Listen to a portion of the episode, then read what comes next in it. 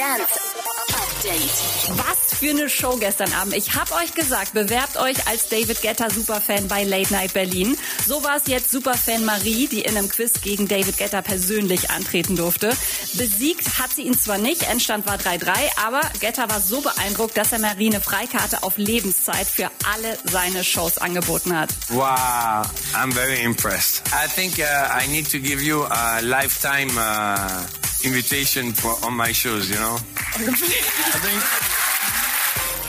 Calvin Harris empfiehlt die neue Netflix-Doku David Attenborough Alive on Our Planet. Und Zed startet heute seinen neuen super healthy Lifestyle mit gesundem Essen und viel Sport, aber nicht ohne sich vorher noch mal einen richtig fetten Burger zu gönnen. Update mit Claudi on Air.